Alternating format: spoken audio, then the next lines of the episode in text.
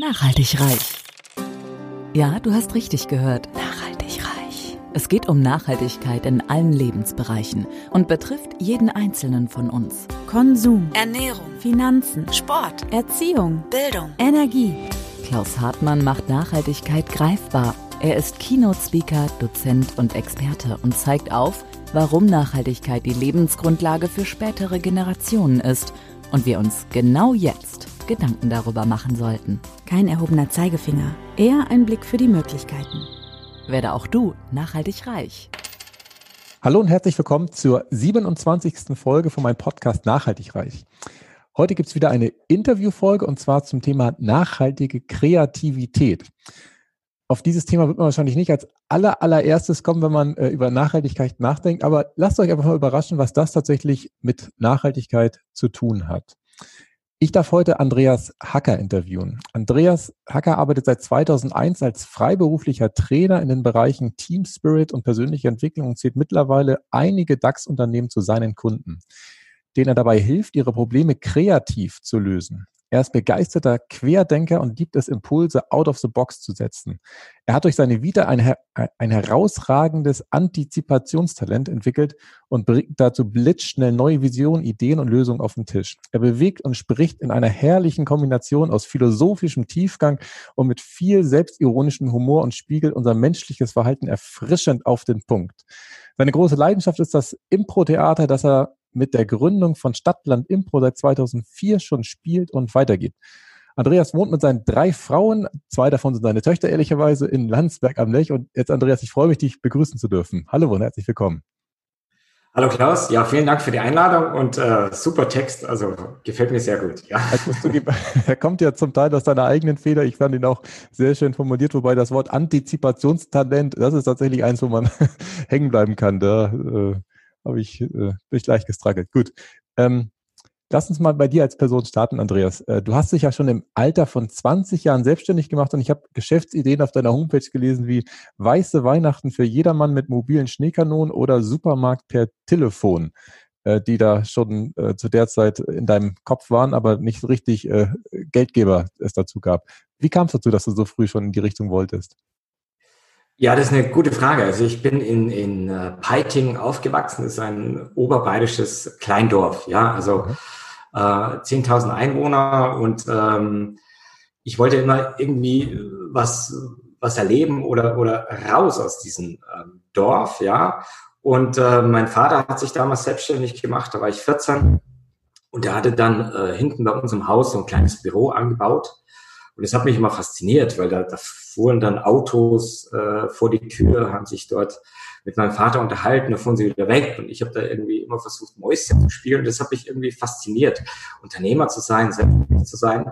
Und habe da eigentlich immer die, die Augen offen gehabt. Und ähm, während meinem Abitur dann eben war das eigentlich ein Zufall. Ich habe für meine Oma immer eingekauft äh, und habe ihr einmal die Woche Milch, Eier und was sie halt äh, gerade sich gewünscht hat.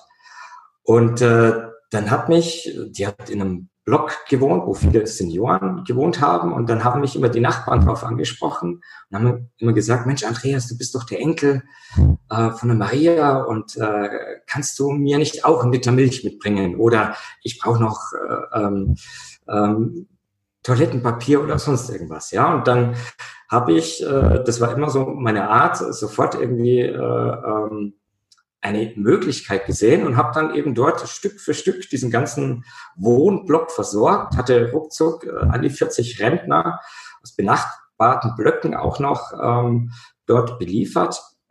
Und äh, dann haben die mir immer ein Trinkgeld gegeben, ja, und ich habe dann so hochgerechnet und mir gedacht, Mensch, da steckt ja vielleicht noch mehr drin und habe dann ein Gewerbe angemeldet und äh, habe das dann zweimal die Woche getan. Äh, Problem war dann eben nur, dass irgendwann das Gesundheitsamt bei mir angeklopft hat mit der Bitte, ich soll doch meine, meinen Kühlwagen dort äh, präsentieren. Das habe ich auch gemacht. Das war ein uralter Ford Fiesta äh, und äh, da waren vier Einkaufskörbe drin. Ja, und der hat natürlich dann äh, Panik geschoben, Kühlkette und Lebensmittel und alles mögliche Verordnungen hat er mir dann aufgedrückt. Und er hat gemeint, ich müsste mein Gewerbe schließen, wenn ich nicht bis, äh, ich weiß, ich glaube vier Wochen war damals die Frist, einen Kühlwagen ähm, vorfahre. Und dann habe ich mir von einem Freund einen VW-Bus ausgeliehen, habe dort hinten zwei alte Kühlschränke mit einer Autobatterie angeschlossen und bin dann eben dort wieder hingefahren. Aber auch das war nicht gut genug. Und ähm, dann war ich schon ziemlich frustriert und habe dann aber. Jeder Mensch bringt doch so seine Einkäufe nach Hause. Warum musst du denn, wenn du für jemand anderen das nach Hause bringst, die Kühlkette dann aufrechterhalten? Das finde ich ja, ja spannend. Das, das, äh, das sind so die Bestimmungen. Das wusste ich natürlich auch nicht. Äh, die Logik, genauso wie du es beschrieben hast, wäre natürlich eigentlich, ja, aus meiner Sicht auch, oder war es aus, damals, aus damaliger Sicht natürlich auch logisch. Auf jeden Fall ähm, war der nicht gut genug und in der Zeit hat dann ein, ich sage jetzt mal, gescheiterter Eismann, äh, ähm, Lizenznehmer, seinen Kühlwagen verkauft für 90.000 Mark. Und das war meine Lösung. Ich habe dies, äh, diese Anzeige gelesen, ich habe sofort angerufen, bin da hingefahren, habe den besichtigt das Problem war nur, ich hatte nicht mal 900 Mark. Ja, also ich hatte gar nichts. Ähm, und meine Eltern waren nicht unbedingt so begeistert von dieser Idee, ähm, für die Oma da einzukaufen. Also bin ich zur Bank und äh, da war ein Schulkollege von mir, ein Abiturkollege, und da haben wir gedacht, der hilft mir bestimmt. Und der hat mich aber nur ausgelacht. Der hat mich nur ausgelacht und hat gemeint, niemals ohne Sicherheit etc. und äh, Businessplan, ich wusste gar nicht, was das ist und so weiter. Auf jeden Fall äh, hat das Gesundheitsamt mehr oder weniger ähm, mein erstes Gewerbe oder meine erste Firma wieder geschlossen.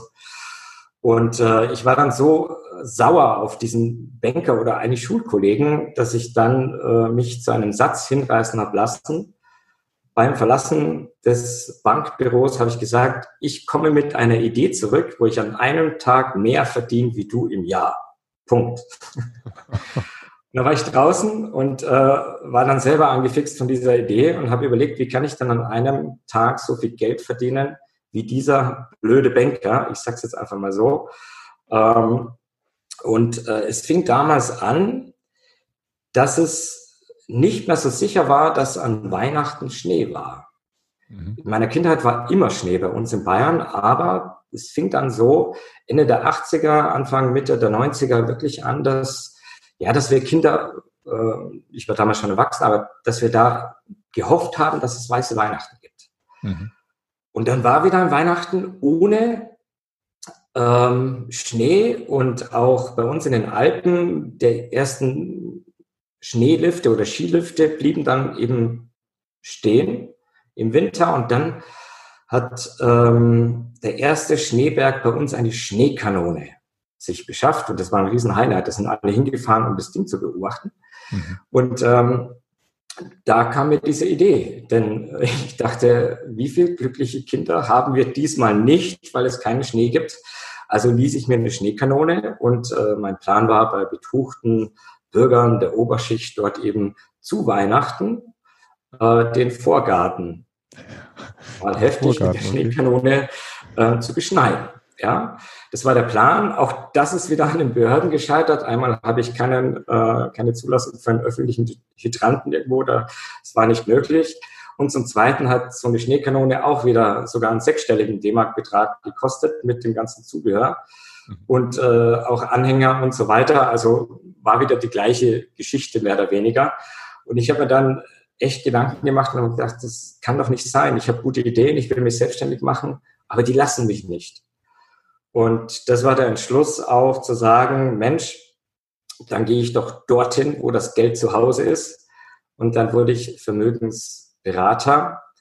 Ähm, ich muss ehrlich sagen, ich war sehr lange Zeit Vermögensverbrater, vor allem mit meinen eigenen Geldern, die ich dort am Anfang so gut wie gar nicht verdient habe. Aber letztendlich hat sich dann irgendwann äh, doch ergeben, dass das Ganze funktioniert hat. Ich habe das zehn Jahre gemacht und in der Zeit habe ich sehr viel, viel lernen dürfen, äh, hauptsächlich durch sehr große Niederlagen, die ich da erlitten habe. Okay, was waren das für Niederlagen? Wo äh, kannst du dich noch am intensivsten dran erinnern? Was tut noch weh oder sind die alle schon ja, ich, ich, mittlerweile? Ich will nicht alles erzählen, aber es gab schon einen sehr bedeutsamen Tag. Das war 2001, das weiß ich noch. Äh, das war auch eine Woche nach dem Anschlag in New York auf, auf die Twin Towers. Ähm, und da hat meine Freundin das Ganze nicht mehr mitgemacht, denn ich war wirklich pleite. Also ich kam oftmals noch mit dem Auto zum Kunden, aber nicht mehr zurück, weil das Benzin nicht mehr so lang gereicht hat. Okay. Ähm, der Strom wurde in der Woche abgestellt Äh, meine Freundin war weg. Dann haben wirklich zwei dubiose russisch sprechende ähm, Männer mein, mein Auto, das natürlich mit den Raten völlig, völlig hinten dran war, ähm, auch abgeholt. Also ich habe irgendwie so gefühlt in meinen jungen Jahren mit Mitte 20 dann alles verloren. Also die Frau, also Freundin damals, das Auto, äh, der Vermieter hat schon angeklopft, wann ich denn meine nächste Miete und so weiter. Mhm. Ähm, und der Strom war dann auch noch weg. Und äh, da habe ich wirklich eine sehr schwarze Zeit erlebt. Ich habe drei Wochen ohne Strom, nur mit Toastbrot und Tomatenmark gelebt und habe in dieser Zeit, ähm, ich glaube, zweieinhalb Wochen geweint. Okay. ähm, und dann in der letzten Woche, ähm, Fernsehen war ja nicht ohne Strom. Mhm habe ich ein Buch aus meinem Regal, das ich mir da gekauft hatte und habe das gelesen. Und das habe ich schon gelesen gehabt, aber ich habe es diesmal mit anderen Augen gelesen, mhm. weil die Situation einfach so ja, krass war.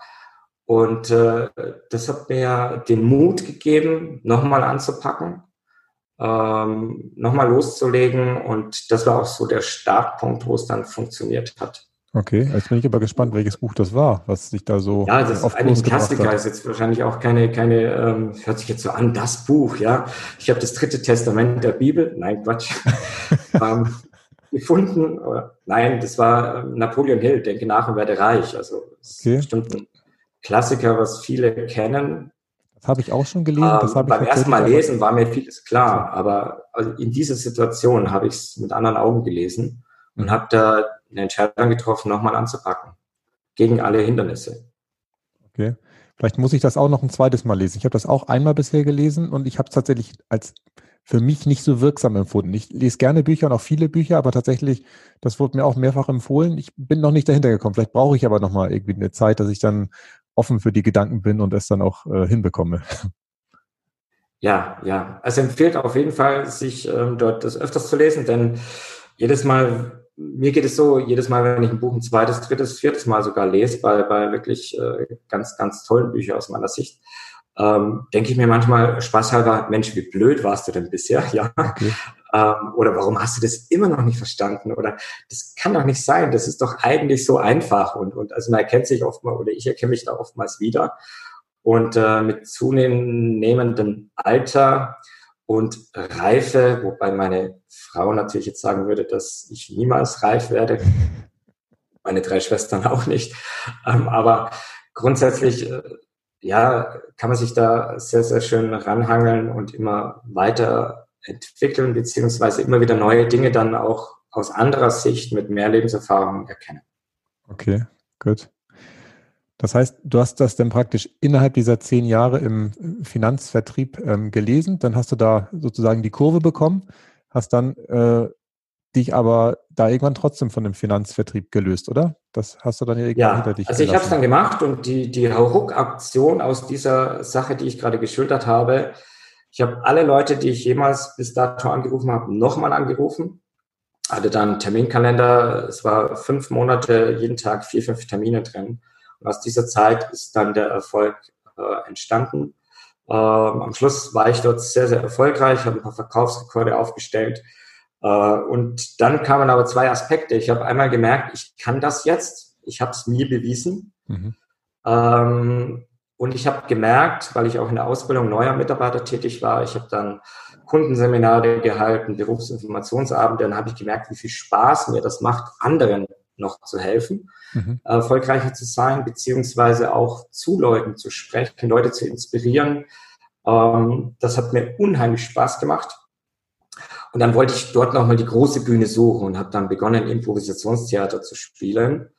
Ähm, der zweite Aspekt war, dass dort natürlich auch 2004 so dieser neue Markt zusammengebrochen ist, ja, also mhm. diese Biofonds äh, und so weiter, die in einer, in einer Stunde 5000 Prozent Rendite gemacht haben, ähm, gefühlt, die waren dann irgendwann alle natürlich nicht mehr so gut. Äh, die Banken haben ein Glasglas nach dem anderen gebaut und viele Kunden, die ich auch betreut habe, ähm, hatten dann das Nachsehen. Und das war so eine Mischform, wo ich mir gedacht habe, okay, ich will nicht länger äh, Vermittler sein für Produkte, wo ich sage jetzt mal, oder mit denen die Bank vielleicht einen größeren Vorteil hat als der Endkunde. um es jetzt mal vorsichtig zu sagen. Ähm, das war so eine Motivation, dass ich nochmal da weg wollte und die andere war diese, ich sage jetzt mal Bühne in Anführungsstrichen, die mich angezogen hat. Und ich habe dann Impro-Theater kennengelernt und das war Liebe auf den ersten Blick und habe das ähm, wollte das sofort groß spielen, habe mich beim größten Ensemble in Deutschland beworben. Die haben gesagt, lern das erstmal. Ja, dann habe ich ein eigenes Ensemble gegründet, äh, und am Anfang nur hobbymäßig und äh, ja, ist jetzt mittlerweile 14 Jahre und in der, in der Zeit ist viel entstanden. Wir haben in der Spitze fast 100 Auftritte pro Jahr gespielt, europaweit. Mhm. Äh, in vielen Firmen-Events waren wir zu Gast mit auf der Bühne gestanden und da habe ich gemerkt, äh, wie Spaß das auch macht, Leute ich sag mal, zum Lachen zu bringen, zum Nachdenken zu bringen. Ich habe gelernt, wie man Geschichten äh, erzählt, wie man eine Dramaturgie aufbaut, wie man ähm, Veranstaltungen gliedert. Also ich habe da sehr, sehr viel gelernt, auch wieder mit vielen Höhen und Tiefen. Ich will jetzt nicht nochmal da in, in Toastbrot und Tomatenmark abwandern, aber es war natürlich wieder ein komplett neuer Anfang. Ja, und ähm, natürlich auch wieder mit vielen Erlebnissen. Aber das hat mich sehr ähm, geprägt auch, unheimlich Spaß gemacht. Mittlerweile mache nur noch aus Hobbygründen. Also wenn mich die Lust packt, dann tue ich das nochmal sehr, sehr gerne. Ähm, aber auch in dieser Zeit habe ich dann eben auch festgestellt, ähm, dass viele Workshops gebucht wurden, also von Firmen, die gesagt haben, Mensch, unser Team ist, hat nicht so den Spaß, unser Team macht nicht das, was wir wollen ähm, der Zusammenhalt oder die Strukturen und so weiter. Und da konnten wir auch gerade viel mit, mit Techniken und Übungen aus dem Input-Theater sehr, sehr gut helfen. Und das war dann so die Brücke auch zu vielen Großkonzernen, äh, in denen ich mittlerweile tätig sein darf, zu äh, oder mit Trainings, mit Vorträgen. Und ähm, ja, das macht sehr, sehr viel Spaß und äh, genau, ich bin immer offen für Neues und schaue, äh, wo es mich hinträgt. Ähm, aber der Kern mit oder zu anderen Menschen zu sprechen, mit denen gemeinsam was zu entwickeln, das ist, das erfüllt mich, das macht mir Spaß. Und wenn ich dann das Leuchten in den Augen der anderen sehe, wenn sie irgendwas geschafft haben, wenn sie sich in irgendeiner Form entwickeln konnten, ähm, das macht mich dann immer sehr, sehr glücklich. Mhm. Mir ist eben noch eine Frage zum Impro-Theater gekommen. Ich selber war mal Besucher äh, in so einem ähm, Theater. Ich glaube, es war in Tübingen damals. Mit meiner Frau zusammen waren wir ja. da im, im, Studium. Mhm. Ich fand es tatsächlich beeindruckend, weil die tatsächlich auf der Bühne standen, die Schauspieler, wo man aus dem Publikum Worte hineinrufen konnte und sie dann im Prinzip daraus die Geschichte geformt haben. Das war so deren Konzept. Wahrscheinlich gibt es ja verschiedene Modi, wie man das macht. Meine Frage wäre, baut man das einfach in eine Geschichte ein, die man sowieso schon im Kopf hat? Oder hat man einfach tausend Geschichten im Kopf? Oder geht das einfach in irgendeine Richtung und die anderen wissen auch gar nicht, was du jetzt da veranstaltest und mit ihnen gleich vorhast? Ja, genau, genau. Ja, es wird magisch. Genauso ging es mir auch das erste Mal, wo ich das sah. Und ich hatte genau die gleichen Gedanken. Ich habe gedacht, die haben bestimmt was vorbereitet. Und ja, jetzt sage ich halt Badewanne und dann bauen sie das in eine Geschichte ein. Äh, und beides stimmt. Beides stimmt. Also aus eigener Erfahrung kann ich sagen, natürlich hat man eine gewisse Geschichte im Kopf, aber weniger inhaltlich, sondern von der Struktur. Also man lernt, wenn man Improvisationstheater spielt, wie eine Geschichte aufgebaut ist, von der Dramaturgie her. Und dann ist man natürlich, wenn man diese Struktur im Kopf hat, in der Lage, auch solche Begriffe aus dem Publikum spontan mit einzubauen ähm, ja, sogar man, man lächzt danach, weil man vielleicht die Struktur der Geschichte hat, aber noch nicht den Inhalt. Und das ist die Magie des Impro-Theaters, dass man zusammen mit dem Publikum, mit den Vorgaben, mit den Ideen ähm, dort die Geschichte entwickelt.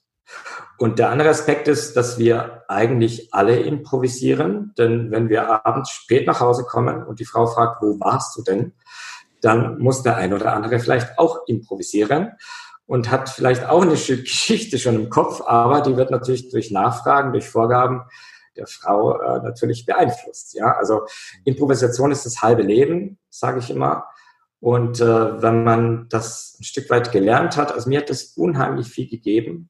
man sieht auch, wie viele äh, mittlerweile erfolgreiche, auch Schauspieler, Comedians, äh, auch Führungskräfte alle in irgendeiner Form, also nicht alle, aber viele davon in irgendeiner Form schon mal Kontakt mit dem Improvisationstheater hatten. Entweder selbst gespielt oder, oder Workshops besucht, weil es unheimlich hilft ähm, bei der Kommunikation. Man ist einfach offener, man kann Dinge mehr äh, wahrnehmen und äh, übersetzen. ja, in die aktuelle Situation, in, in die Problematik, äh, in ein Vorhaben und, und das ist unheimlich bereichernd. Und ich darf an einer Hochschule auch dort diese Techniken ähm, Studenten lehren. Und wir haben dort mal ein Experiment gemacht.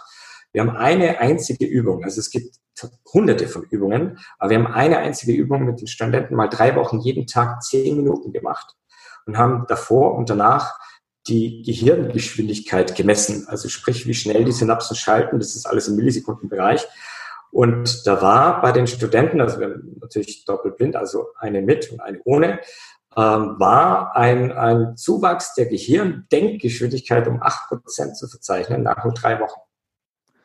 Das glaube ich. Das ist auch das, was mir eben in den Kopf kam, warum das so ist. Weil im Prinzip man ja das Gehirn, das ist ja normalerweise gewöhnt, dass es da so Datenautobahnen hat, wo man immer längs marschiert und man ja häufig das Gleiche macht. Das sind ja die Routinen. Ja, genau. Und das Improvisationstheater genau. sorgt ja dafür, dass man immer wieder neue Feldwege oder so Wanderwege anlegt, über die man ja auch zum Ziel kommt. Und ich bin ja auch ein Freund davon, wie heißt das, Umwege erhöhen ja die Ortskenntnis.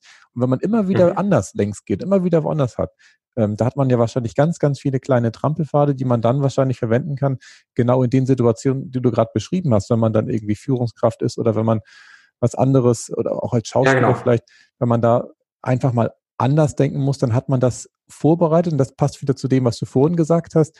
Ähm, tatsächlich, wenn man besser vorbereitet ist. Also wir hatten vor, vorhin kurz überlegt, ob ich ähm, Andreas erzählen soll, was ich ihn fragen will. Und da hat er nämlich richtigerweise gesagt, ähm, ein Teil der Improvisationskunst ist, dass man sich halt auch anständig vorbereitet hat. Und wenn man das Gehirn vorbereitet hat, dann kann das wahrscheinlich erst ähm, diese Kreativität entstehen. Ja, genau, genau. Es ist, es ist eine riesen Datenautobahn oder ein riesen Verkehrsnetz in unserem Gehirn. Und ähm, wir oder unser Gehirn ist automatisch so ähm, ausgestattet, dass es natürlich bei einem Impuls, bei einem Wort, bei einem Gespräch, egal was, auf welchen Reiz wir treffen, natürlich sofort nachfragt im, im Gehirn, kennst du das? Ja, und äh, dann kommen natürlich Impulse. Und wenn ich jetzt sage, äh, was fällt dir als erstes ein zu Vater? Mutter. Mutter. Zu schwarz? Weiß. Himmel? Blau. Ja, das sind so die Standardautobahnen, die wir alle gespeichert haben. Ja. Ähm, und jetzt ist die große Kunst eben, oder was heißt die große Kunst, aber beim Impro-Theater wird das natürlich gefördert, dass einem dann gleichzeitig mehrere Kanäle zur Verfügung stehen. Und dadurch ergeben sich allein, wenn, wenn ich bei Vater nicht nur gleichzeitig Mutter, sondern vielleicht noch Kind im Kopf habe, ist jetzt völlig banal, aber um das zu veranschaulichen, habe ich schon eine Duplizierung und äh, ist das ja alles miteinander verbunden, die Synapsen. Also ein, das kann man gar nicht mehr ausrechnen. Das ist eine Potenz hoch irgendwas, was sich allein durch eine Verdopplung schon ergibt an Möglichkeiten. Ähm, und äh, ich weiß das, ich bin nicht mehr so hundertprozentig drin in der ganzen Branche, weil ich es, wie gesagt, nur noch äh, aus absoluter Leidenschaft ab und zu tue. Aber die absoluten Cracks, auch aus Amerika, aus Kanada, die das seit 30 Tagen jeden Tag machen, die haben eine Geschwindigkeit, äh, das ist beeindruckend. Also man kann sich kaum mit denen unterhalten man fühlt, wie überlegen die einem sind, also ohne dass die jetzt Überlegenheit ausstrahlen, aber die sind so in dem Moment, die können alles, äh, also Multitasking nimmt dann eine neue äh, Dimension ein oder, oder kann man da sehen, was da eigentlich äh, möglich ist. Okay, stark.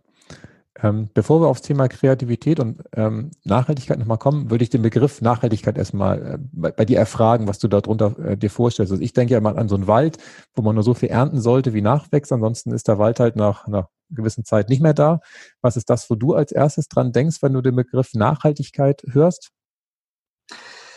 Nachhaltigkeit ist, ist genau so ein Punkt. Ja, also ähm, für mich wird das immer klar. In meiner Kindheit, wenn wir dort im Supermarkt waren, dann gab es Orangen nur kurz vor Weihnachten. Es gab es eine Woche und da hat sich jeder Haushalt eingedeckt. Mhm. Ähm, es gab auch manchmal neue Früchte. Ich kann mich noch daran erinnern, ich habe meine Mutter mal gefragt, was ist denn das? Und ihr gesagt, das ist eine Ananas. Allein dieses Bild veranschaulicht, wie sich innerhalb von 20, 30 Jahren alles verändert hat Heute kriegen wir in einem Großsupermarkt jede Frucht dieser Welt tagtäglich. Und das ist für mich so ein Indiz. Ich frage mich immer, das, das kann ja nicht nachhaltig sein. Ja. Mhm. Ähm, bis auf den Apfel, ähm, also jetzt mal vereinfacht gesagt, muss das ja alles irgendwo mit dem Flugzeug, mit dem Schiff oder sonst irgendwo. Also selbst wenn dort eine Bioplantage ist, ähm, dann dieser Öltanker, der da einmal quer täglich, wahrscheinlich tausend, ich weiß es nicht, ähm, darüber fährt, das macht jede Bioplantage eigentlich wieder zunutze. Also ich glaube, dass wir da momentan ein Darlehen aufnehmen seit vielen, vielen Jahren mit unserem Konsumverhalten dass wir so, wenn man jetzt Wissenschaftler glaubt, eine Dimension erreicht hat, wo wir nicht mehr in der Lage sind, das zurückzuzahlen, dieses Darlehen. Oder es wird so teuer, dass wir uns alle lang daran erinnern müssen oder werden. Mhm. Ähm, ich habe äh, auch dort immer in meinem Vortrag äh, einen kleinen Witz oder einen Spruch, ähm, dass das bei uns in Bayern die Regionalität natürlich sehr groß ist und ähm, äh, dass ich mich verbürgen kann für die bayerische Landwirtschaft, weil wir nur noch regional angebaute Bananen essen. Ähm, jetzt mag das vielleicht im ersten Moment ein bisschen witzig erscheinen, aber wenn man den Klimawandel ein bisschen weiterdenkt, ist das vielleicht bald möglich. Ja, ähm, ob das jetzt gut ist oder nicht, natürlich muss die Banane dann nicht mehr über den Ozean geschifft werden, aber die Frage ist, was passiert da? Und man sieht es an der, an der Tierwelt. Ähm, wie oft putzen wir heute noch unsere Autoscheiben, die Frontscheibe? Ich, in meiner Kindheit auf dem Land, ähm, mit dem Fahrrad zur Schule war, man musste danach Gesicht waschen. Man hat so viel Mückenzeug mhm. im Gesicht gehabt. Äh, allein, ich sage mal, drei Kilometer mit dem Fahrrad, ja. Mhm. Und, und heute ähm, erschrickt man fast, wenn da mal eine Fliege irgendwie an die Scheibe kommt. Also, Wobei tatsächlich habe ich diesen früher das Gefühl gehabt, dass es wieder mehr geworden sind. Wenn ich da mal, ich habe das Gefühl gehabt, dass es dieses Frühjahr tatsächlich wieder etwas mehr, ähm, ich sag mal, Viecher gewesen sind, die in der Luft umherschwirrten. Das ist in Bayern ja, ja, genau, so, das ist ein genau. norddeutsches Phänomen. Ja, habe ich auch, ja, ja. Also unterm Strich ist es für mich, hat sich brutal was geändert. Wenn wir die Augen aufmachen, fühlen wir das, sehen wir das. Aber, und das ist aus meiner Sicht ein bisschen eine große Diskrepanz und deswegen ist nachhaltig so wichtig und auch das, was du mit deinem Podcast tust, so wichtig, ich glaube, dass es da noch ganz viel Aufklärungsarbeit braucht. Das nicht im Sinne, dass wir wissen alle, dass das nicht gut ist, wenn wir äh, dieses Konsumverhalten an den Tag legen. Aber ich glaube, Aufklärungsarbeit in der Hinsicht, dass wir wirklich die ganzen Ketten auch mal überprüfen, dass wir uns wirklich bewusst sind, was wir tun, wenn wir das jetzt konsumieren, wenn wir das kaufen, wenn wir dorthin dauernd fahren mit Flugzeugen etc. und so weiter. Ähm, da ist Aufklärung, glaube ich, noch sehr, sehr wichtig. Denn es ist ein Problem. Wir, wir haben momentan das Gefühl, dass wir verzichten müssen auf gewisse mhm. Dinge. Und solange dieses Gefühl da ist, bin ich leider der festen Überzeugung, wird sich nicht so viel ändern. Ähm, aber wenn sich dieses Gefühl des Verzichts vielleicht Richtung ähm, Verbesserung, und da sind wir wieder bei Thema Kreativität, also wie kann man dieses Verzichtsgefühl jetzt, Verzichtsgefühl positiv aufladen, dass es ein Gewinn ist für mich selber, für mein Leben, für unser aller Leben. Ähm, ich glaube, dann haben wir den richtigen Hebel und mittlerweile auch alle technischen Voraussetzungen, um das so umzusetzen, ja. wie, wie es eigentlich braucht. Und tatsächlich, da gibt es ja auch positiv besetzte Sachen. Also jeder kann sich ja daran erinnern, als er früher, was weiß ich, als er in der Ausbildung war oder als er im Studium war, da hat er in der Regel ja auch deutlich weniger Geld zur Verfügung gehabt. Also ich kann erinnern, ich habe da im ersten Lehrjahr ja. 800 Euro oder 700 oder was bekommen und man war ja ein glücklicher Mensch. Also ich kann mich nicht daran ja. erinnern, dass ich da irgendeinen Mangel hatte oder sowas. Und jetzt verdient man teilweise ja. das fünf- bis zehnfache und es reicht mhm. immer noch nicht. Und ich glaube, das ist ja. genau das, was du eben beschrieben hast, dass man jetzt im Augenblick fühlt, man muss auf was verzichten. Das muss wirklich im Gehirn wahrscheinlich wieder umgeschaltet werden, dass gerade dieses Verzichten positiv belegt wird und man dadurch vielleicht viel mehr Sinn für das Wesentliche findet und man womöglich wieder tatsächlich zufriedener wird dadurch. Definitiv, definitiv. Und äh, natürlich, wenn man schon mal was gehabt hat, und dann fühlt, es wird wieder weggenommen oder weniger, ist das ein bisschen schmerzhafter, als wenn man es noch nie gehabt hat. Ja. ja.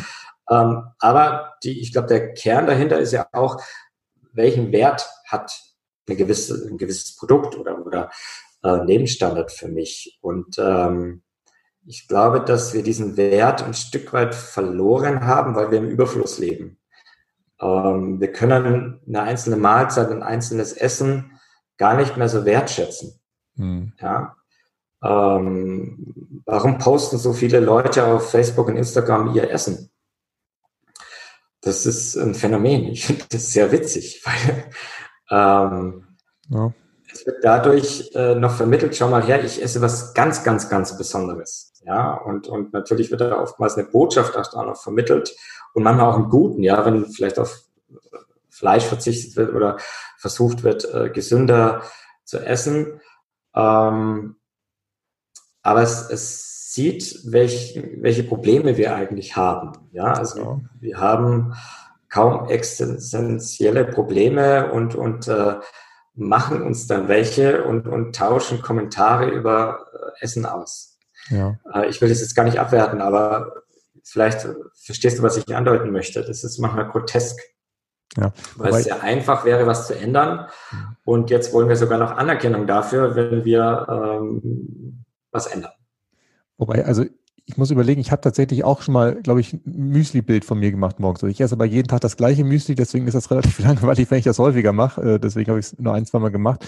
Aber ich glaube, die Menschen, die ihr Essen posten, da würde ich mal vermuten, dass die wahrscheinlich sich das nur dann trauen würden, das zu posten, wenn es keine Fertigpizza ist, die sie sich da reinschieben. Deswegen würde ich damit ja, klar, schon klar. was Positives verbinden, wenn jemand äh, so ja. frei ist, das zu posten. Aber ich ja, ja klar, klar, ja? klar, klar. Ich wollte nur die Sache an sich, also nicht das Essen jetzt selbst, weil oftmals, du hast völlig recht, da wird, da wird ja dann nicht die Fertigpizza. Ja, wobei das wäre ein Gegentrend mal, das wäre eine witzige Sache mal festzustellen, äh, wer dann die größere Fangemeinde hinter sich versammelt. Ja, ja vielleicht eine gute Marketingidee für, für McDonald's. Ja, aber ich gebe dir recht, dieses bewusste Essen, also ich vermute, dass ich heute Mittag wahrscheinlich relativ bewusst essen werde, weil nämlich bevor wir angefangen haben, den Podcast aufzunehmen, war ich im Garten und habe die Bohnen geerntet. Also wir haben tatsächlich dieses Jahr mal Bohnen mhm. angesehen, das habe ich Ewigkeiten schon nicht mehr gemacht. Ich wusste gar nicht mehr, wie man die richtig zu pflücken hat, bis ich das wieder raus hatte. Und als ich fertig war mit äh, Pflücken, hatte ich das Gefühl, okay, jetzt hat man ja direkt aus der Natur das geholt, das wollen wir nachher essen. Ich glaube, heute Mittag werde ich wahrscheinlich bewusst essen. Aber ja, genau. das passiert genau. ja so selten. Also ansonsten ist es ja genauso, wie du es beschrieben hast. Im Supermarkt ist ja immer alles da. Es ist ja zu einer Selbstverständlichkeit geworden, dass man das essen kann, was ja. man möchte, mehr oder weniger, und äh, achtet deswegen vielleicht auch gar nicht mehr drauf und ist auch gar nicht mehr dankbar. Ja, genau, dafür. genau. Also was selbst angebautes im Garten, also wir, wir haben auch, also meine Frau hauptsächlich äh, ähm, ähm, einige Sachen dort und das macht auch, das erfüllt, ja, das erfüllt.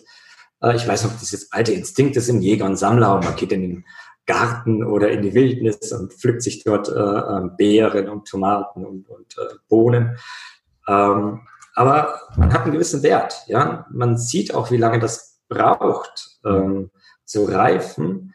Und diesen Wert verlieren wir völlig aus meiner Sicht, wenn wenn wir äh, uns die Supermärkte anschauen. Und Corona ist also ein gutes Beispiel, dieser, diese Hamsterkäufe mit Toilettenpapier etc., wo sich die ganze Welt kaputt gelacht hat über Deutschland. Aber das, das ist so ein äh, schönes Phänomen, was das zeigt, dass, dass ähm, ähm, ja, ich weiß jetzt gar nicht, wie ich es ausdrücken soll, aber wenn da nur ein bisschen Angst ist, dass wir diese Vielfalt nicht mehr jeden Tag haben, dann, dann entsteht fast eine, eine Panik, ähm, die, die, ja, weil wir vielleicht insgeheim spüren, wenn ich es im Supermarkt nicht kriege, ich weiß gar nicht, woher ich es sonst kriege. Ja, also ich glaube schon, dass da ein paar Ängste angesprochen wurden, worden sind, geworden sind. Ähm, die Frage ist halt, ob sich jetzt ändert. Wenn ich jetzt in Supermärkte gehe, sehe ich jetzt kaum eine Veränderung. Manche Gemüse, Obstsorten werden ein bisschen teurer punktuell. Ähm, wenn man dann einen Bericht sieht, warum das so ist, dann kann man die Zusammenhänge auch wieder nachvollziehen. Aber grundsätzlich, ähm, ähm, ja, wie soll ich sagen, ich habe meine größten Learnings aus großen Niederlagen erlitten äh, dass jetzt kein Toilettenpapier mehr da war, hat jetzt nicht unbedingt der Menschheit zugeholfen. Das glaube ich auch. Das hat wahrscheinlich noch nicht gereicht, die eine Sache. ähm, dann lass uns mal zum ähm, Begriff Kreativität kommen. Wir hatten gerade im Vorgespräch schon versucht, ähm, die Brücke, die mir heute Morgen eingefallen ist, nochmal hinzubekommen. Also ich habe Albert Einstein erinnert, der gesagt hat, dass man halt die Probleme, die da sind, haben wir mit unserem aktuellen Schaffen ich sag mal, uns selbst erschaffen und die kann man mit dem gleichen Denken nicht mehr wegbekommen. Du hattest es etwas runder äh, erinnert, Christine, noch zusammen die Formulierung oder? Ähm, also ich habe es jetzt so im Kopf, aber ich, ich, ähm, äh, ich würde jetzt nicht sagen, dass ich es jetzt eins zu eins zitieren kann, aber ich glaube, äh, so wie ich es in Erinnerung habe, ist es, dass ein Problem nicht auf derselben Ebene gelöst werden kann, auf der es entstanden ist.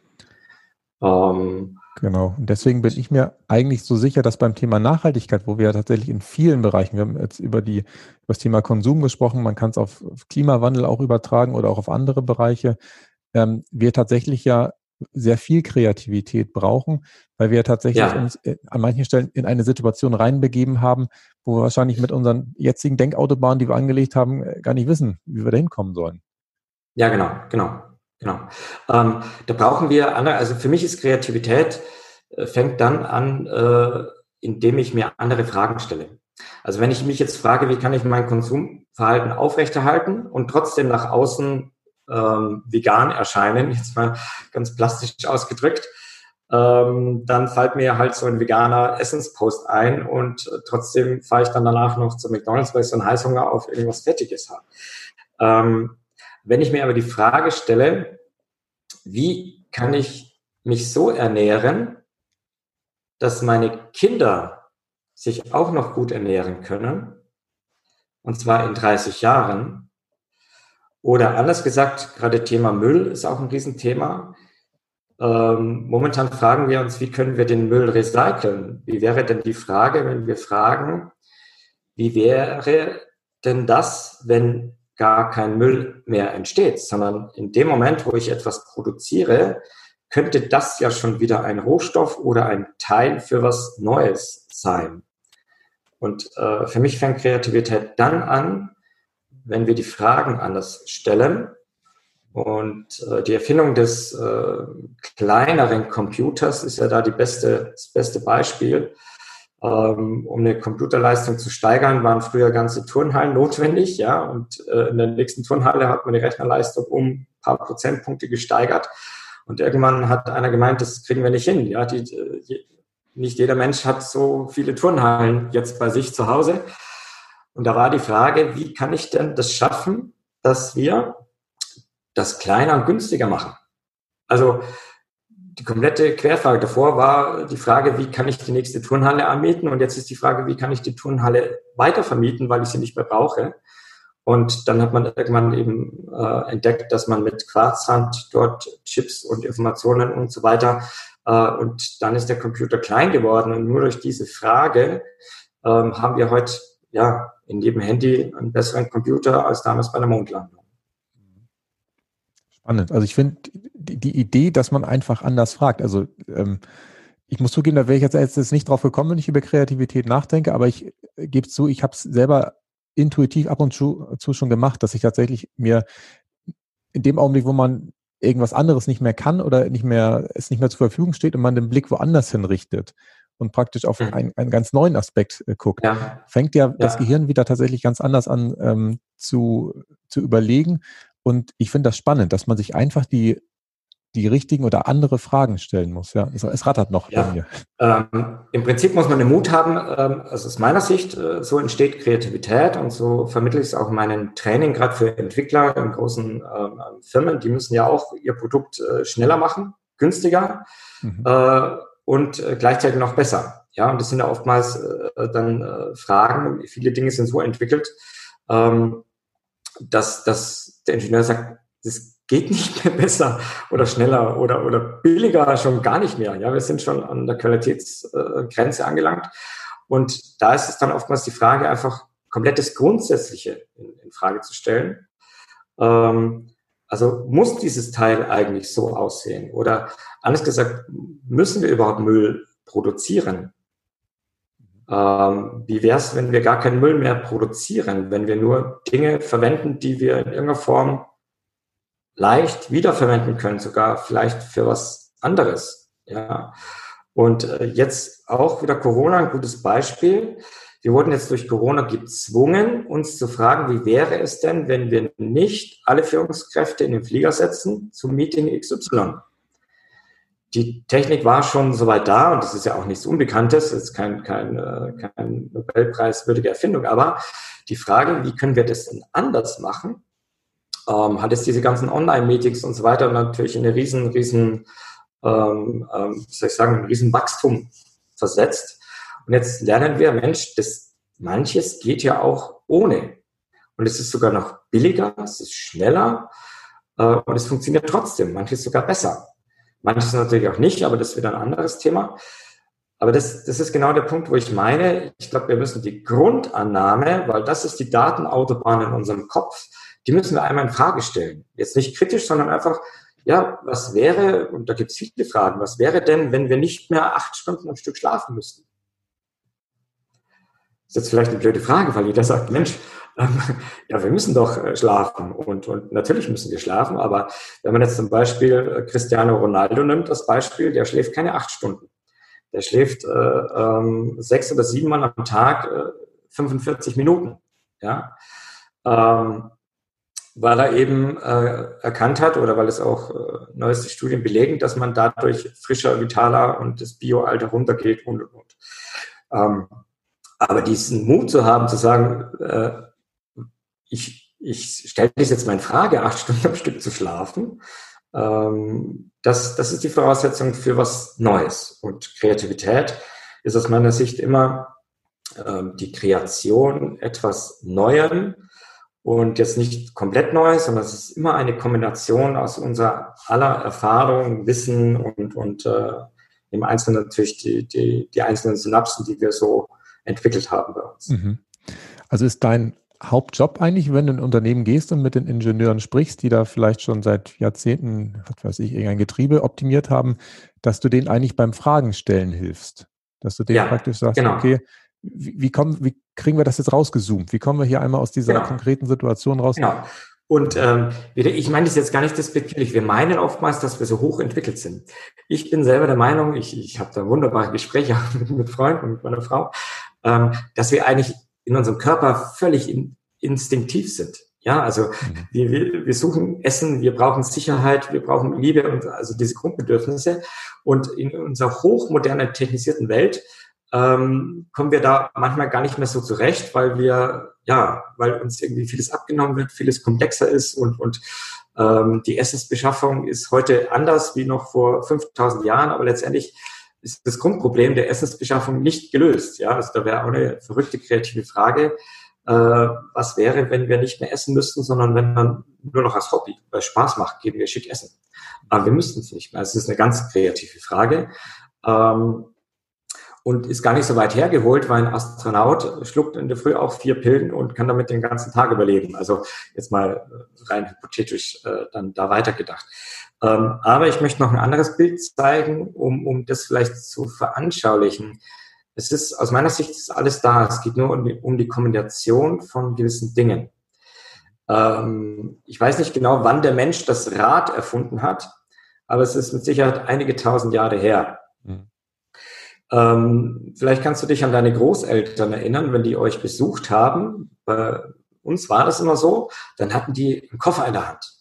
Und es war ein schwerer Koffer, äh, rotes, grünes Leder, wie es in den 60er, 70er Jahren, das war äh, herrlich, ja.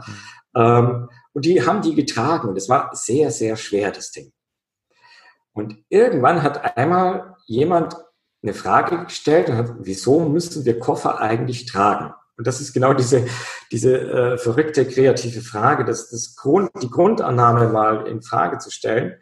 Und dann hat der Rollen unten dran gebaut dann haben wir die, Roll, äh, die Koffer gerollt und äh, wir können uns noch in die 90er Jahre erinnern, sogar Anfang der 2000er Jahre, wo wir in gebückter Haltung, also alles andere als rückenschonend, äh, über Flughafen und Bahnhöfe unsere Koffer hinter uns hergerollt haben, aber mächtig stolz waren, weil wir die Erfindung einer Schachtel mit der Erfindung eines Rades kombiniert haben. Ähm, wir sind aber da im 19. und 20. Jahrhundert der Menschheitsgeschichte. Ja, da waren wir schon auf dem Mond. Also es ist jetzt keine Glanzleistung aus meiner Sicht. Ähm, aber erst dann, und das ist noch nicht lange her, 15, 16 Jahre, hat jemand nochmal eine verrückte Frage gestellt und hat gesagt, Mensch, warum müssen wir da eigentlich gebückt rollen? Und dann hat er da so ein Teleskopstecken äh, hingebaut. Und das ist heute gang und gäbe. Wir schieben die, äh, das ist äh, locker leicht und das sind im Prinzip drei Erfindungen kombiniert und das ist genau aus meiner Sicht Entwicklung, Kreativität, dass wir bestehende Dinge sinnvoll miteinander verknüpfen.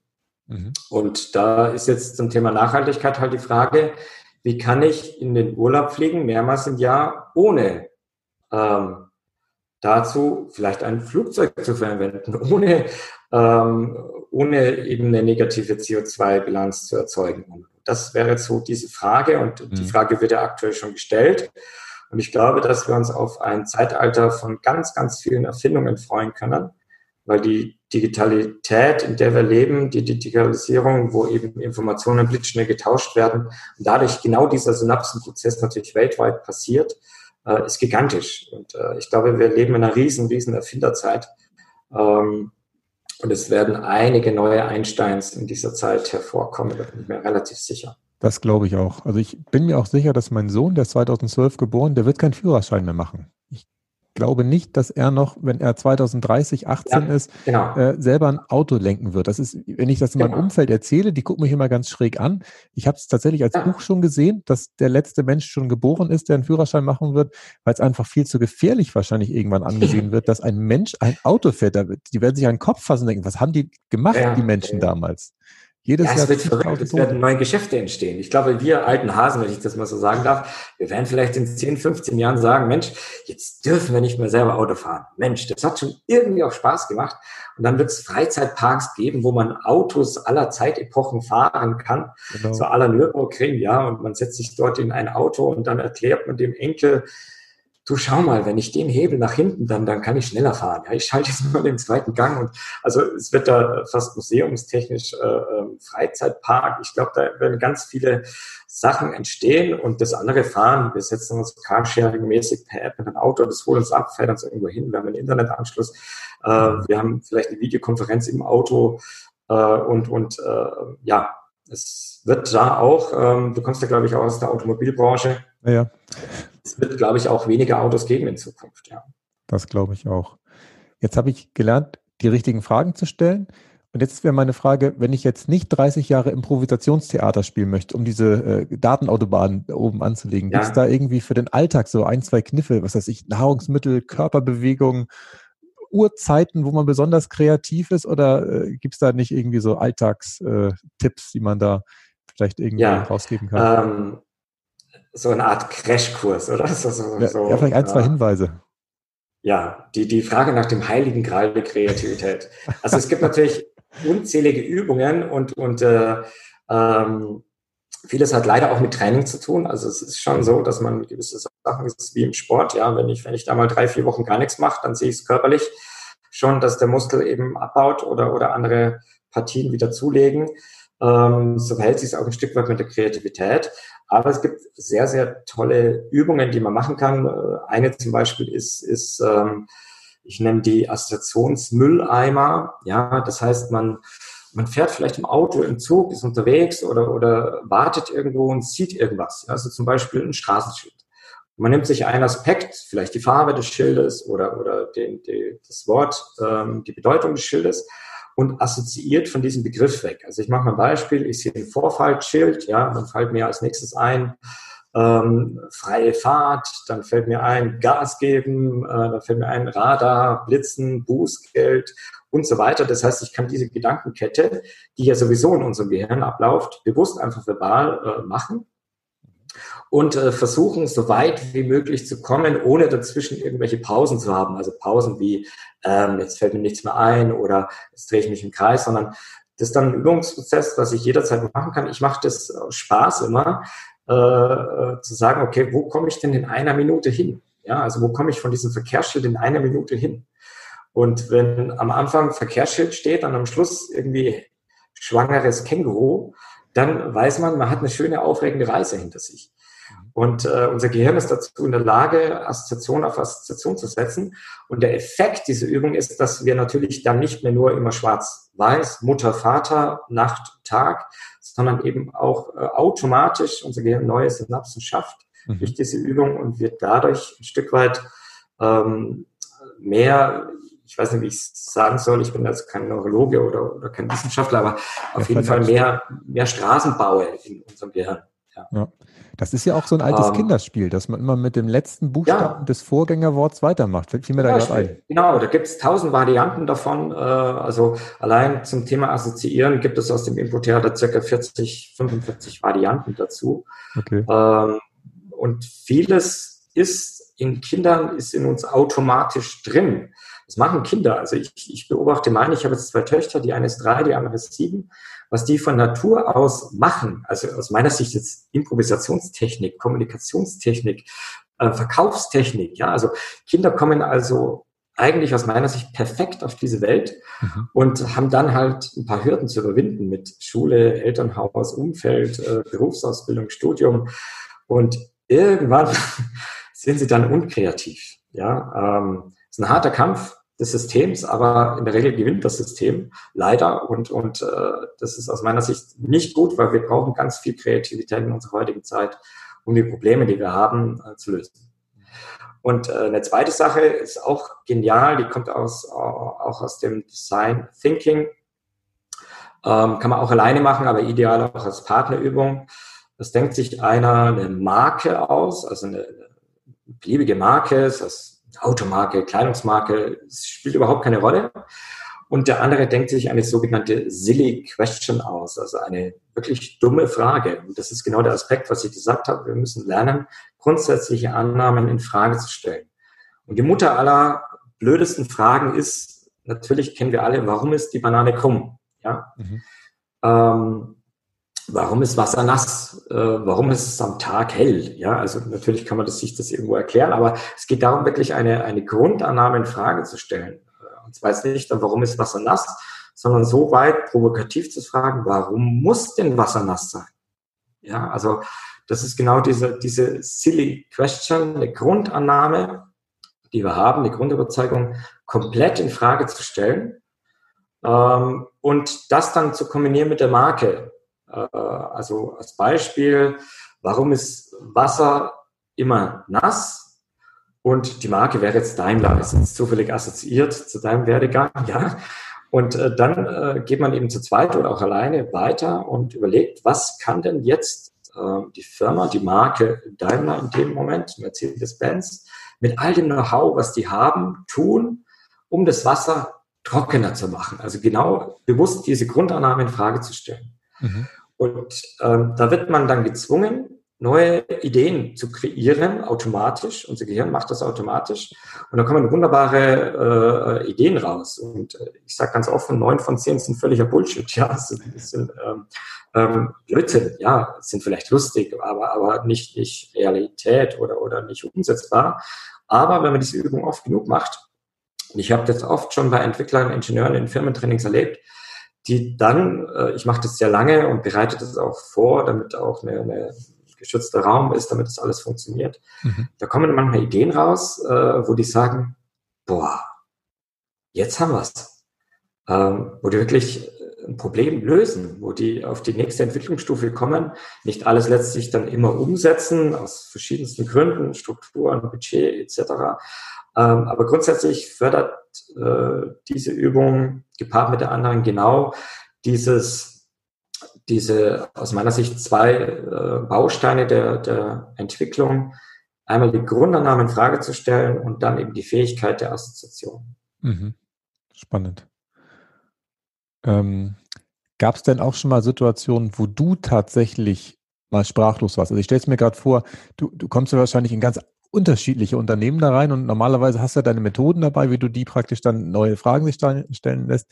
Gab es dann auch schon mal Sachen, wo, wo du praktisch so, ich sag mal, vom Berg standest, dass du sagst, okay, entweder im Improvisationstheater oder auch in deinem Business, jetzt fehlt dir auch gerade mal hier äh, so die Idee oder gibt es das bei dir gar nicht mehr, weil es einfach immer rattert und da immer wieder irgendwas rausfließt, was, was dann schon irgendwie verwendet werden kann? Also das passiert mir nicht mehr. Nein, Quatsch. Natürlich passiert mir das. Äh, ich glaube aber, ähm, dass die Frage ein bisschen anders zu stellen wäre, denn ich glaube, eine Reaktion haben wir immer. Also selbst wenn wir sprachlos sind, ist ja das die Reaktion. Ja, uns fällt nichts ein. Wir sind vielleicht, äh, äh, wir sind vielleicht beklemmt, vielleicht enttäuscht, vielleicht sogar verärgert. Ja, ähm, das ist ein weiterer Aspekt, dass wenn wir auf eine Fragestellung treffen, wir häufig natürlich mit unseren Emotionen konfrontiert werden. Und auch da gibt es gewisse Datenautobahnen, Verhaltensmustern.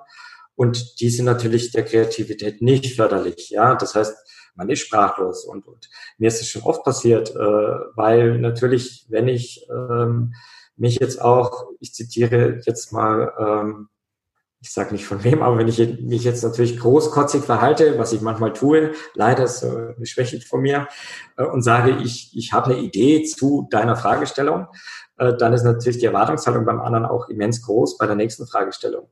Mhm. Und äh, da kommen dann Situationen, wo ich dann natürlich entweder fachlich überfordert bin, äh, nicht den hundertprozentigen Einblick habe oder auch mit gewissen anderen Grenzen dann äh, zu tun kommen. Äh, da hilft ein anderer Aspekt, dass man eben immer auch die Impulse aufnimmt. Auch jeder Impro-Theaterspieler lernt das von, von Grund auf, dass man Ja sagt zur Situation. Also nicht Ja inhaltlich, sondern überhaupt Ja sagt zur Situation. Also beispielsweise, Mensch, äh, ja, da habe ich jetzt keine Ahnung ja. Äh, oder ja, da bin ich jetzt richtig wütend. Ich muss es gar nicht kommunizieren, aber wenn ich innerlich Ja sage zu der Situation, dann äh, ist das der erste Schritt, um eben dann konstruktiv weiterzumachen. Mhm. Ähm, und diese Situation gibt es auch sehr häufig. Ich habe dann gelernt, Ja zu sagen. Mensch, da ist ein Teilnehmer jetzt aber richtig angekäst. Ja, ja äh, da wollen sie von mir eine Lösung haben, die ich ihnen nicht geben kann äh, und so weiter. Und dann, äh, wenn man, ich sage jetzt mal, diese Emotion, diesen Impuls verarbeitet hat und mit dieser ja genau und dann Technik, so nenne ich äh, kann man sie sehr schnell verarbeiten, dann ist man im nächsten Schritt wieder in der Lage, das Grundproblem mal zu definieren, das in Frage zu stellen und äh, eben zu assoziieren, was es für Möglichkeiten gibt. Okay, sehr schön. Im Vorgang zum Podcast habe ich tatsächlich einmal bei Google geguckt, was Kreativität und Nachhaltigkeit zusammen ergibt. Das mache ich immer ganz gerne, um mal zu gucken, was da rauskommt. Und tatsächlich hat die Bundesregierung schon im Jahr 2011 mal in Berlin einen Workshop oder eine Veranstaltung durchgeführt. Das war eine äh, Veranstaltung der Initiative Kultur und Kreativwirtschaft und mit dem Titel Elf Impulse für morgen. Kreativität als ja. Motor für nachhaltiges und erfolgreiches Wirtschaften. Und da gab es ein Zitat, das habe ich mir rausgeschrieben. Kreativität ist eine notwendige, aber keine hinreichende Bedingung für nachhaltiges Wirtschaften. Das fand ich interessant und habe dann daran gedacht, habe ich bei dir an anderer Stelle gelesen, ähm, du sprichst von der Wirtschaftsmacht Spaß. Und wenn es praktisch Kreativität zwar notwendig, aber nicht hinreichend ist, könnte ich mir vorstellen, dass eventuell dieser Spaß etwas ist, was womöglich uns dann in, die, in der Richtung helfen könnte. Oder was meinst du dazu? Das war jetzt eine komplexe Frage. Definitiv. Ich habe das auch mitgelesen und ich fand es auch sehr, sehr gut. Und da wurden auch einige Ideen, so wie ich es äh, mitbekommen habe, prämiert und auch gefördert jetzt vom Staat. Ähm, es gibt da zwei Facetten, zwei Gedanken, die ich jetzt habe. Natürlich ist Kreativität etwas, was wir nicht greifen können. Ja, das, das äh, löst manchmal auch ein bisschen Unbehagen aus. Äh, wir fühlen uns selbst vielleicht nicht kreativ genug. Oder was ist Kreativität überhaupt? Du hast gesagt, man muss es googeln. Jeder weiß, was es ist, aber man kann es nicht so greifen. Ja? Eine Schraube kann ich greifen oder, oder mein Partner kann ich auch mal greifen. Ja, aber was ist Kreativität? Und genauso ist es mit Spaß. Jeder von uns weiß, was Spaß ist. Jeder hat äh, will Spaß im Leben, aber wie, wie äh, wenn ich jetzt äh, das genau definieren müsste und dann, dann macht schon keinen Spaß mehr. Ja, also mhm. das ist oftmals äh, die große Welt der, der Gefühle und ich glaube, ähm, das ist auch in dem Satz, wo dann gesagt wird, Kreativität ist zwar wichtig, aber, und, und wir haben ja alle, wenn wir uns mit Kommunikation beschäftigen, gelernt, dass ein Aber alles löscht, was vor dem Aber steht. Mhm. Ähm, dann sehen wir auch die Herausforderungen dabei. Und äh, das ist auch wieder äh, eine neue Ebene, die wir gehen müssen. Denn ich glaube, wir können die Probleme, die wir uns geschaffen haben, jetzt eben so nicht lösen mit den herkömmlichen Methoden, sondern wir brauchen neue Methoden, neue Denke, neue Fragen. Und da ist Kreativität natürlich ein Schlüssel dazu. Mhm. Ähm, und da wir das nicht so greifen können, macht uns das vielleicht manchmal sogar ein bisschen Angst. Ja, ja das glaube ich. Und Spaß, natürlich ist das so ein, so ein äh, ähm, wie sagt, also ein alter Handwerksmeister sagt, Schnaps ist Schnaps und Arbeit ist Arbeit. Ja, also Schnaps bei der Arbeit geht nicht. Das ist so ähm, Spaß bei der Arbeit. Hm, äh, natürlich sagt jeder Firmenchef oder jeder Abteilungsleiter, ich finde es gut, wenn meine Leute Spaß haben, wenn ihnen die Arbeit Spaß macht, aber Spaß, so richtig Spaß, sollen sie eigentlich, die sollen ja arbeiten. Ja, und äh, mhm. ich glaube, das ist so, so der Punkt. Äh, wir haben noch nicht so hundertprozentig da erkannt, dass äh, wenn uns eine Arbeit Spaß macht, dass dann ein viel, viel größerer Output rauskommt. Ja. Und die Frage ist jetzt, wie können wir das mit den bestehenden Systemen, Strukturen, viele Firmen haben stellenweise 16, 17 Führungsebenen, äh, wie können wir da ein bisschen Spaß reinbringen? Und Spaß ist für mich auch nur eine Metapher, denn äh, was, was verbinden wir mit Spaß? In dem Moment sind wir ähm, glücklich. Ja, in dem Moment äh, fühlen wir uns gut. Ähm, und ich glaube, wir fühlen immer dann Glück, wenn wir irgendwas entwickeln, wenn wir uns in irgendeiner Form beweisen können, wenn wir uns in irgendeiner Form, wenn wir was tun, ja. Ähm, dieses, mir fällt immer das Bild ein von einem Film, Tom Hanks, Castaway, wo er da auf dieser Insel strandet und ums Überleben kämpft, als völliger Businessman, der nicht mehr in der Lage ist, äh, die Banane selbst anzubauen, jetzt mal blöd gesagt.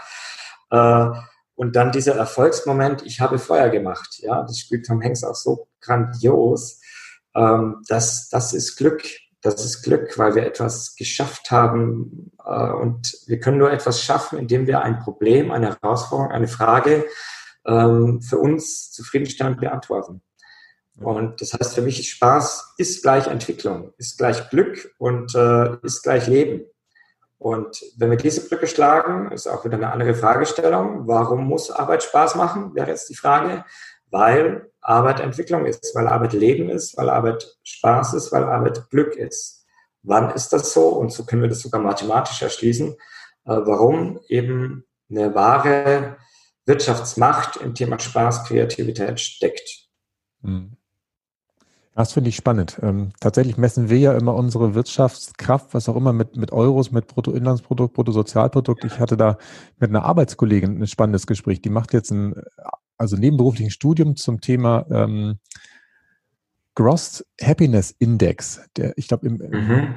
irgendwo in Asien, ich kriege das Bhutan oder sowas, in irgendeinem Land wird praktisch nicht mehr das Bruttosozialprodukt als die Größe genommen, wo man sich praktisch dran orientieren soll, sondern an der Größe der Zufriedenheit der Bevölkerung. Und daraufhin wird alles abgestimmt, was die Politiker machen. Also eine ganz andere Vorstellung. Da, da würden wir gar nicht drauf kommen, genau, dass genau. der Wirtschaftsminister sich überlegt, wie die Leute zufriedener sind. Ähm, aber das geht in die Richtung, was du sagst, weil das Geld wird dann am Ende oder das, die anderen Kennzahlen wird als Abfallprodukt wahrscheinlich auch sich wunderbar entwickeln. Wenn man aber woanders ja. hinguckt, sind nebenher die Menschen auch noch zufrieden. Und dann haben wir ja eigentlich genau, genau. viel mehr. Genau. Momentan herrscht ja oftmals noch der Gedanke, wenn ich mehr Spaß, mehr Zufriedenheit habe, habe ich weniger Rendite. Ja. Ähm, und ich glaube, dass das aber ein, ein Widerspruch ist äh, oder, oder nicht stimmt. Das ist meine Überzeugung, sondern dass das sich gegenseitig wunderbar befruchtet. Und äh, wir wissen es ja aus unserem eigenen Leben, das, was uns richtig Spaß macht, das können wir auch gut. Mhm. Und wenn wir das gut können, wird es in irgendeiner Form auch entlohnt. Sei, äh, sei es mit einem guten Job, mit, mit Anerkennung, äh, letztendlich dann auch mit, mit Geld, was natürlich unsere Welt schon sehr, sehr bestimmt. Ja, das stimmt. Andreas, lass uns mal zum Ende des Interviews, wo wir schon sind, nochmal auf deine Produkte mach, äh, kommen, die du anderen Menschen anbieten kannst, dass sie äh, bei dir ein bisschen Spaß haben. Ich war auf deiner Homepage, habe da drei hervorragende Titel gefunden. Das eine heißt Keynote Hochzeitsnacht mit der Zukunft ein Training Improve Up Your Company und äh, ein Eventseminar mit dem Titel Hack Your Audience. Da kannst du uns einmal jeweils kurz reinholen, was die Menschen da erwartet unter diesen drei tollen Titeln. Ja, vielen, vielen Dank. Also äh, zum ersten der Vortrag Hochzeitsnacht mit der Zukunft. Äh, das Prinzip ist das jetzt äh, genau das Thema, was wir jetzt die, äh, die letzten Minuten besprochen haben. Mhm. Ähm, da geht es darum, welche Fähigkeiten wir in Zukunft brauchen, um die Probleme, die wir uns in der Vergangenheit aufgeladen haben, zu lösen. Und äh, das sind neue Fähigkeiten. Das Ganze ist mit viel Infotainment. Ich komme auch von der Bühne. Ich habe über 600 Shows gespielt, auch Solo, Kabarett, Comedy gemacht. Das heißt, es ist ähm, eine Mischung zwischen philosophischen Nachdenken und ganz viel Spaß, natürlich ganz viel Lachen äh, auch viel Interaktivität. Also bei mir ist es ist kein Vortrag, wo sich jemand reinsetzt und sagt, so, jetzt lasse ich mich aber mal eine Stunde oder wie lange es dauert, jetzt höre ich mal zu oder auch nicht, ähm, sondern da darf man mitmachen, ähm, da darf jeder was mit nach Hause nehmen. Und eine Garantie, was ich immer gebe, es werden definitiv nach diesem Vortrag neue Synapsen entstehen oder die entstehen währenddessen. Äh, und das ist aus meiner Sicht, äh, es erfüllt mich auch immer, weil ich, weil ich dann manchmal, wenn ich nach Hause fahre, weiß, okay, jetzt konnte ich ein, ein minimales Stückchen beitragen, ähm, dass Leute äh, sich vielleicht in Zukunft andere Fragen stellen, kreativer äh, umgehen und dadurch ihr Leben in irgendeiner Form verbessern können. Zumindest ist es immer eine Hoffnung. Ich kriege das oft auch gefeedbackt. Ähm, aber da mache ich mir auch keine Illusion. Man kann in einer Stunde nicht die Welt äh, verändern, verbessern. Aber was man schon kann, ist einen Impuls setzen, vielleicht eine neue Sichtweise oder eine andere Sichtweise einfach mal äh, in den Raum stellen und äh, wo man dann andocken kann oder auch nicht. Das entscheidet natürlich dann jeder mal selbst. Das ist der Vortrag, ein, ein Infotainment-Erlebnis. Ähm, ich behaupte, ich mache es anders, weil ich es nicht anders kann. Ja. ähm, das zweite, Impra Up Company, auch natürlich ein, ein sehr, sehr ähm, reißerischer Titel. Da geht es darum, wie kann ich denn das meiner Belegschaft beibringen? Wie kann ich in ein Team wieder Spaß reinbringen? Ähm, wie kann ich Probleme lösen? Problemlösung ist ein riesen, riesen Thema in meinem Gebiet. Ich habe auch jahrelang in der Automotive-Industrie über 300 Trainingstage mit Problemlösungsmethoden. Ähm, ich habe die trainiert und äh, auch dort vieles weiterentwickelt, mhm. ähm, um Probleme wirklich auf einer neuen Ebene lesen zu können. Und äh, da geht es ganz viel um Erleben, um Interaktivität und äh, die größte Herausforderung, die ich da immer habe, ist eben bestehende Strukturen überhaupt erstmal zu lösen. Ja, ähm, stelle das vor, du kommst in eine Schulklasse und da gibt es drei, vier Klicken. Da gibt es die 1, 2, 3 Außenseiter, da gibt es die 1, 2, 3 Streber, Streber und da gibt es die Superklicke und da gibt es die super, super Clique. Ich mache es jetzt mal ganz äh, plastisch. Mhm.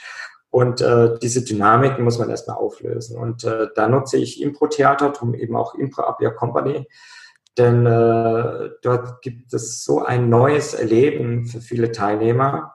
Ich habe da spezielle Übungen für die Industrie oder für das Business entwickelt, mhm. ähm, die, wo nach drei, vier Stunden plötzlich alle auf einer Ebene sind, emotional. Ja, jeder fühlt sich angenommen vom anderen und vergisst, dass das der Vorgesetzte ist, vergisst, dass das der Lehrling ist oder der frisch vom Studium kommt mhm. oder vergisst, dass das, ich mache jetzt mal die Brücke, jemand ist, der nächste Woche in Rente geht und eigentlich schon gar keine große Lust mehr hat oder schon an seinen Schreibtisch denkt, was er alles mit nach Hause nimmt. Ähm, das, das dazu ist Impro-Theater in der Lage und auf dieser ähm, auf diesem geschützten, auf dieser geschützten oder in dieser geschützten Atmosphäre, da setze ich dann die Inhalte rein, die natürlich oftmals auch von der Firma kommen. Das heißt jetzt Personalentwicklung, das heißt Führungskräfteentwicklung, Vertrieb ist dort ein ganz großes Thema äh, oder eben auch Problemlösung. Also da ist äh, hinten raus dann das Themengebiet sehr breit. Äh, ich bin aber der festen Überzeugung, dass erst diese Vorbereitung, das kann mal einen halben Tag dauern, überhaupt äh, die Basis ist, um irgendeinen Change-Prozess oder was auch immer dann oben drauf zu setzen. Ja, das glaube ich dir. Genau, das, das macht mir sehr viel Spaß, ähm, weil man da wirklich die Fortschritte sieht an den Teilnehmern, weil es wie so ein eingeschweißter Haufen dann ist, auch nach ein, zwei, drei Tagen, je nachdem, wie lange das Projekt dauert. Und äh, das vermisse ich gerade, weil momentan aufgrund von Corona das natürlich nicht möglich ist, weil äh, bei mir in den Trainings ist Anfassen erlaubt. Das soll jetzt aber in keinster Form irgendwelche Assoziationen auslösen, obwohl es das tut. Mhm. Gut. Und dann hast du noch im Prinzip als drittes Hack Your Audience. Da habe ich gelesen, da hilfst du Dozenten, Lehrern, Trainern, ihre Performance zu verbessern. Ähm, wie geht das? Gehst du in deren Vorlesung rein oder, oder wie muss man sich das vorstellen, dass um, sie ähm. sich da verbessern? Ja, das tue ich auch.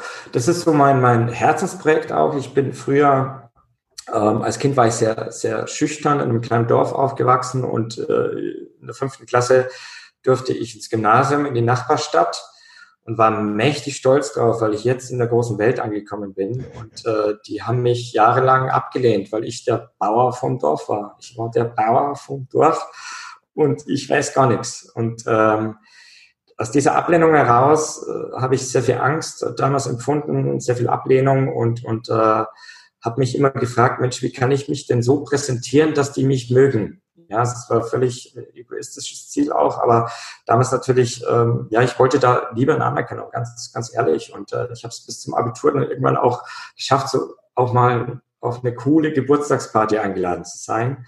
Aber es war ein langer, langer Weg und äh, das hat mich immer begleitet in meinem Leben. Auch im Verkauf habe ich dann äh, während meiner Vermögensverberaterzeit, wie ich heute Spaß habe, manchmal sage, ähm, habe ich dann gelernt, äh, wie man äh, mit Leuten zusammen, wie man die berät und nicht verkauft. Ja, also wie, wie das ganze Thema Präsentieren, Verkauf zu tun hat. Und dann kam schon die Bühne und aus dieser Summe heraus, also ich sage mal aus einem persönlichen Motiv heraus, aus den wirklich kuriosen Erlebnissen, die ich damals hatte, aus den ersten Selbstständigkeiten, ähm, habe ich immer ähm, die Augen offen gehalten, Bücher gelesen, Seminare gebucht, äh, ähm, zu lernen, wie man sich präsentiert. Und zwar so, dass der andere Nutzen hat. Auch das durfte ich während meiner Vermögensberaterzeit lernen.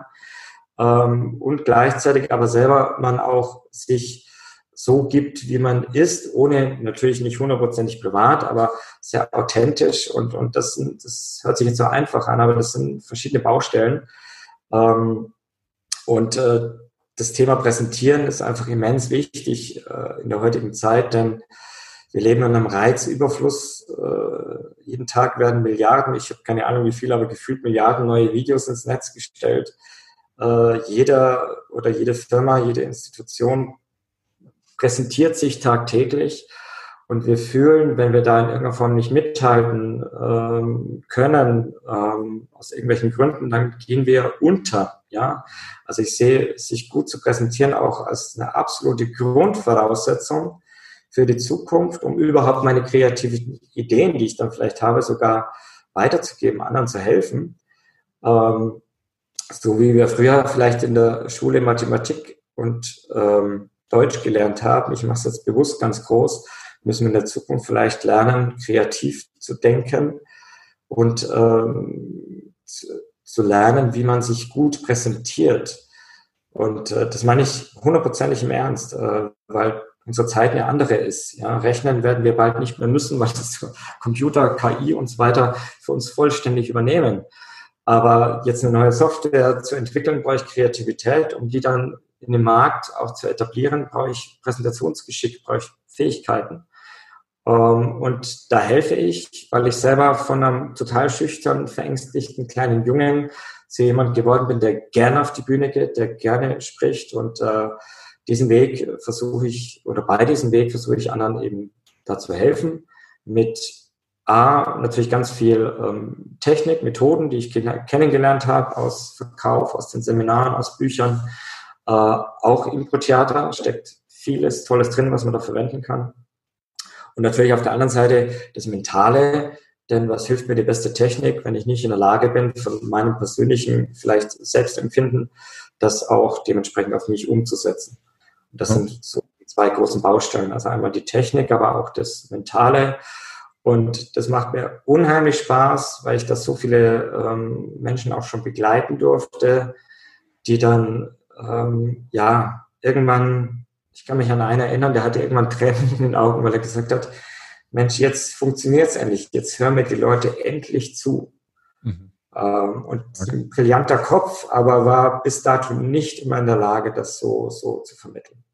Und ich selber bin da auch noch auf einem Weg und ähm, wir haben uns ja auf einem gemeinsamen Seminar von einem der größten aus meiner Sicht kennengelernt und ich schaue da wirklich weltweit, saugt da alles auf. Das ist ein verrückter Fable. Meine Frau schimpft mich jedes Mal, weil sie genau weiß, wenn ich auf einem Seminar bin, komme ich mit mindestens drei Seminarbildungen wieder zurück.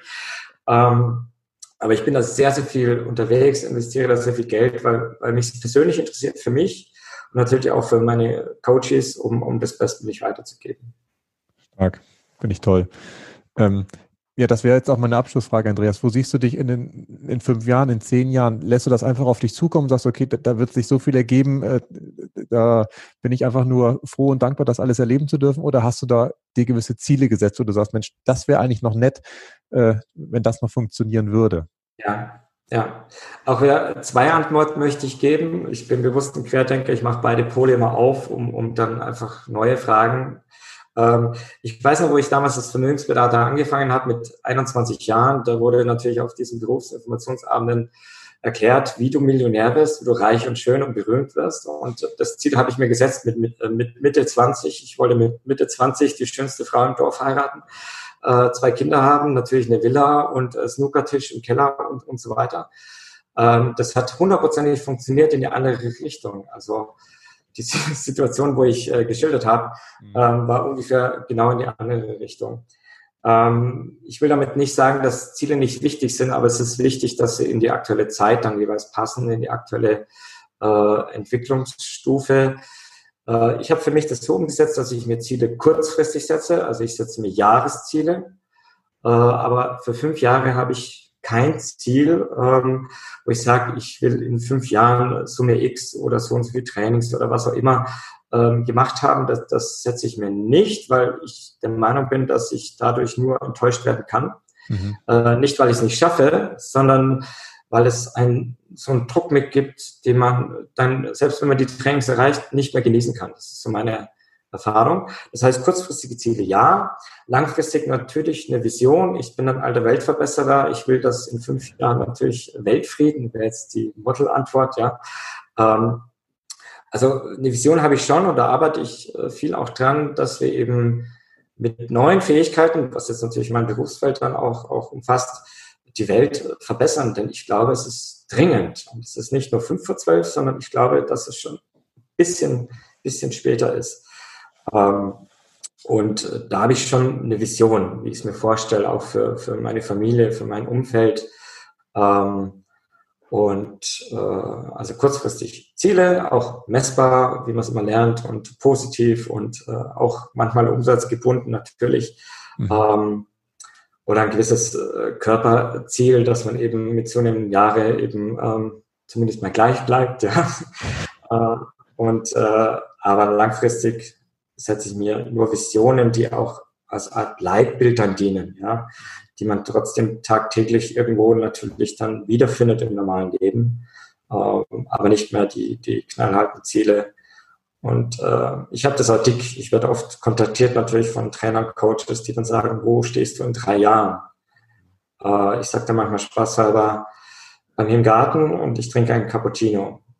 Ähm, das wäre jetzt für mich eine Mission, ja. Ja. Und wenn das noch möglich ist, ähm, dann würde ich mich darüber freuen. Sehr schön. Andreas, ich sage vielen Dank für das tolle Interview. Wenn Leute mit dir in Kontakt treten wollen, wie machen die es am besten? Wie, wie, wie, über deine Homepage oder was ist das, wo du sagst, Mensch, da kann man mich am besten ähm, erreichen? Ja, über meine Homepage. Ähm, da findet man alle Kontaktdaten, da findet man auch einen, äh, einen, einen kostenlosen Präsentationscheck, wenn es jemand machen möchte. Da mhm. gehe ich mit ihm eine halbe Stunde seinen Vortrag, sein Thema durch und wir schauen, wo die Potenziale sind welche verrückten Fragen uns dazu einfallen, um den Vortrag, äh, um das Training weiter zu entwickeln, besonders zu machen. Ähm, natürlich bin ich auf sozialen Netzwerken, wobei ich äh, kein Poster bin. Also ich glaube, ich habe vier, fünf Posts gemacht äh, auf Facebook und äh, auf Insta noch nie und so weiter. Aber dort würde man mich auch natürlich finden und ich antworte dort auch. Also, ähm, aber ich bin jetzt nicht jemand, der äh, alle drei Stunden irgendeinen Statusbericht raushaut. Das ist mir zu stressig, das passt nicht in meine Vision. Alles gut. Wunderbar, dann wissen die Menschen, wo sie dich erreichen. Hast du noch irgendein Abschlussstatement, bevor wir schließen, oder hast du alles äh, gesagt in den vergangenen anderthalb Stunden, wo wir auch gefühlt 100 Prozent überzogen haben? Ist mir gerade aufgefallen. Ja, ich danke dir, Klaus, für die Möglichkeit. Ähm, und äh, wenn ich noch eins mitgeben möchte, das ist so ein Lebensmantra von mir, das ist Ochi Warongo. Das wünsche ich allen Menschen auf dieser Welt, uns allen. Ochi Warongo ist der Geburtsort meines Vaters und meines Opas. Das liegt in Namibia am Fuße des Waterbergs. Aha. Und ähm, das heißt wortwörtlich übersetzt, da ist ein schöner Ort zu leben. Und ähm, das, wenn wir im Herzen bewahren, dann geht es uns allen besser. Und wenn wir dazu nicht nur an heute denken, sondern vielleicht auch an morgen, dann ist morgen auch noch schön. Sehr gut, aber da muss ich nochmal nachhaken. Du als Urbei, wie können denn dein Vater und Großvater denn in Namibia geboren sein? Das passt jetzt ja gar nicht in das Bild, was ich jetzt von dir gewonnen ja, hatte. War das darf, äh, gerne. Ähm, mein Urgroßvater, das ist so es angefangen, äh, also nicht mein Opa, sondern nochmal der, der, Vater davor, der hat in München eine Konditorlehre gemacht und am mhm. Tag des Gesellenbriefes ähm, hat ihm der Chef offeriert, dass er ihn nicht übernehmen kann, die Geschäfte laufen nicht so gut und er müsste sich eine Arbeit suchen. Nach Hause konnte er nicht, weil damals war das üblich, dass die Kinder auch Geld nach Hause bringen müssen. Ja, die sind ausgestreut überall hin. Und er ging mit seinem Gesellenbrief und mit ein bisschen kleinem Taschengeld aufs Münchner Oktoberfest. Das ist kein Witz, da gibt es Bilder davon.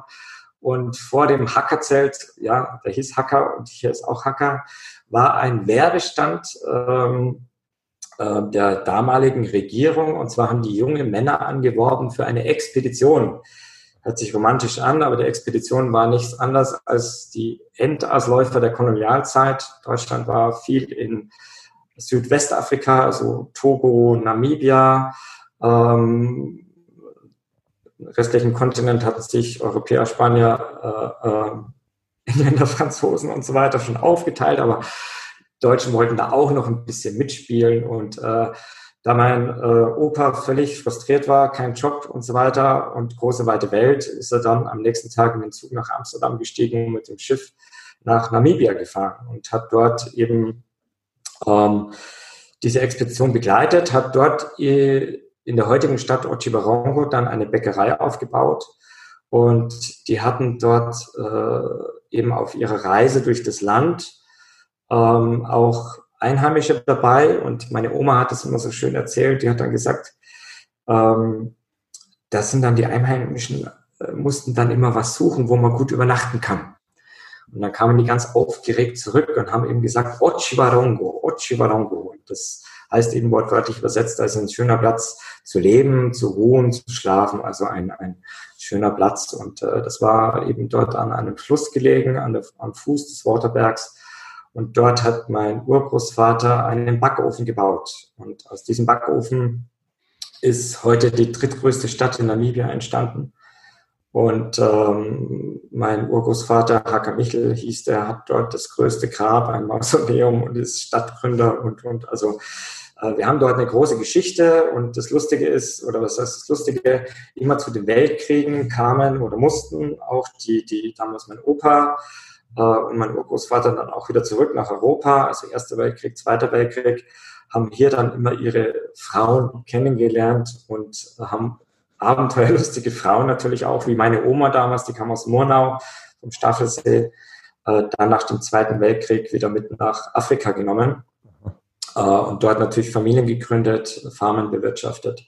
Aber das ist eine eigene Geschichte. Ich schreibe da auch gerade ein Buch drüber. Da gibt es so viele Anekdoten. Das ist so, ähm, ist wie eine andere Welt und äh, ich durfte das von meiner Oma hauptsächlich erfahren, denn mein Vater war noch sehr jung, wo sie auch nach Deutschland wieder zurück sind, Anfang der 60er Jahre.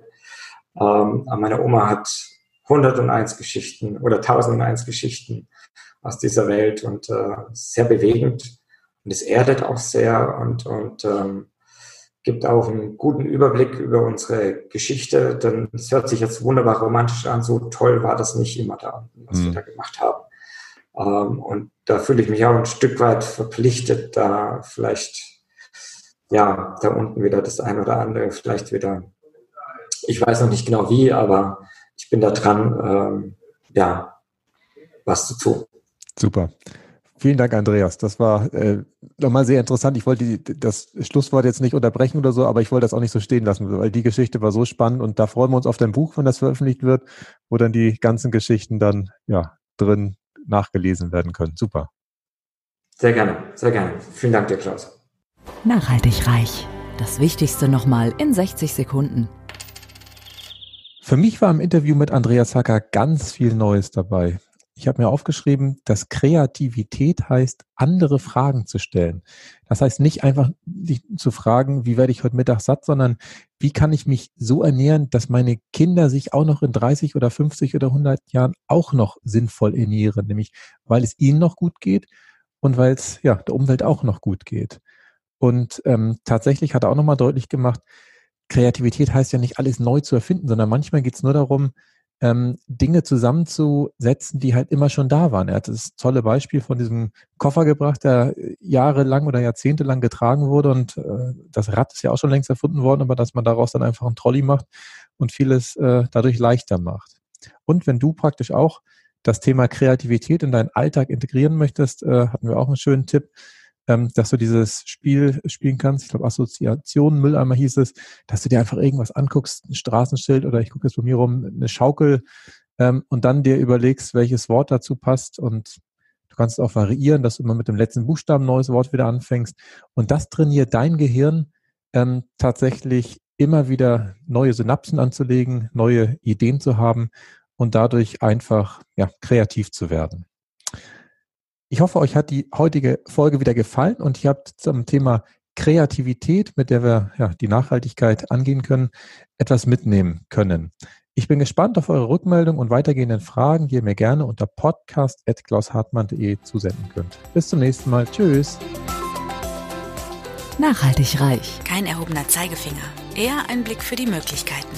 Und mehr Möglichkeiten findest du im www auf klaushartmann.de.